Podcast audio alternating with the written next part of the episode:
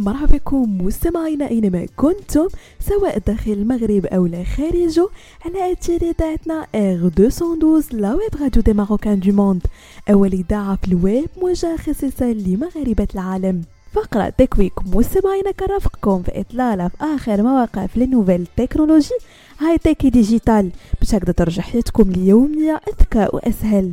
وبداية مستمعين مع شركة واتساب فبعدما طبقت ميزة الخصوصية المرتبطة بإنشاء مفاتيح للدخول للتطبيق على أجهزة أندرويد هي الآن ستصبح متاحة قريبا أيضا على أجهزة آيفون وتعتمد هذه الميزة على المستشعرات الفيزيائية مثل التعرف على الوجوه وقارئ البصمات بدلا من كلمات المرور التقليدية مما يمنح أمانا حقيقيا لتجنب وصول متطفلين لديهم كلمة المرور إلى حساب المستخدمين. تجدر الإشارة أن ميزة مفاتيح المرور باسكي هي تقنية تم تطويرها من طرف اتحاد ال FIDO المتخصص في تطوير وتعزيز معايير المصادقة التي تساعد في تقليل الاستعمال المفرط لكلمات المرور بالتعاون مع شركات كبرى مثل أبل، جوجل ومايكروسوفت.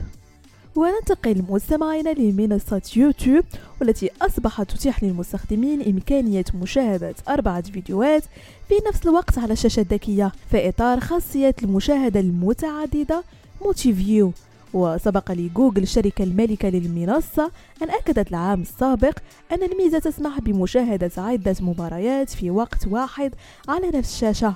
الآن أضافت الخدمة دعما لعرض مجموعة من المباريات من خلال أداة تسمى Build Multiview حيث ستمنح المستخدمين حرية اختيار الفيديوهات التي يريدونها.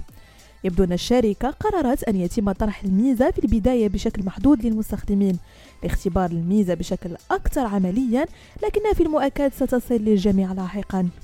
ونختم فقرة تيك ويك بمارك زوكربيرغ المالك لشركة ميتا واللي اعتذر يوم أمس للعائلات الأمريكية التي تضرر أبناؤها من المحتويات التي تنشر على مواقع التواصل الاجتماعي وذلك في جلسة استماع بمجلس الشيوخ الأمريكي. وجاءت الجلسة مجموعة من الروايات تحدث فيها الأطفال عن تعرضهم للتنمر على منصات مارك. كما تم رواية قصص لشباب انتحروا بعد تعرضهم للابتزاز بعد مشاركة صور مع محتالين جنسيين. وأكد مارك أنه بسبب تأثر الأطفال من منصاته فهو يستثمر كثيرا على مستوى الصناعة للتأكد من عدم تعرض أحد الأطفال والمراهقين لمثل هذه الجرائم الشنيعة. بهذا مستمعينا كنكون وصلنا لنهاية فقرة تيكويك رفقة ممتعة مع باقي برمجات R 212 la web radio des marocains du monde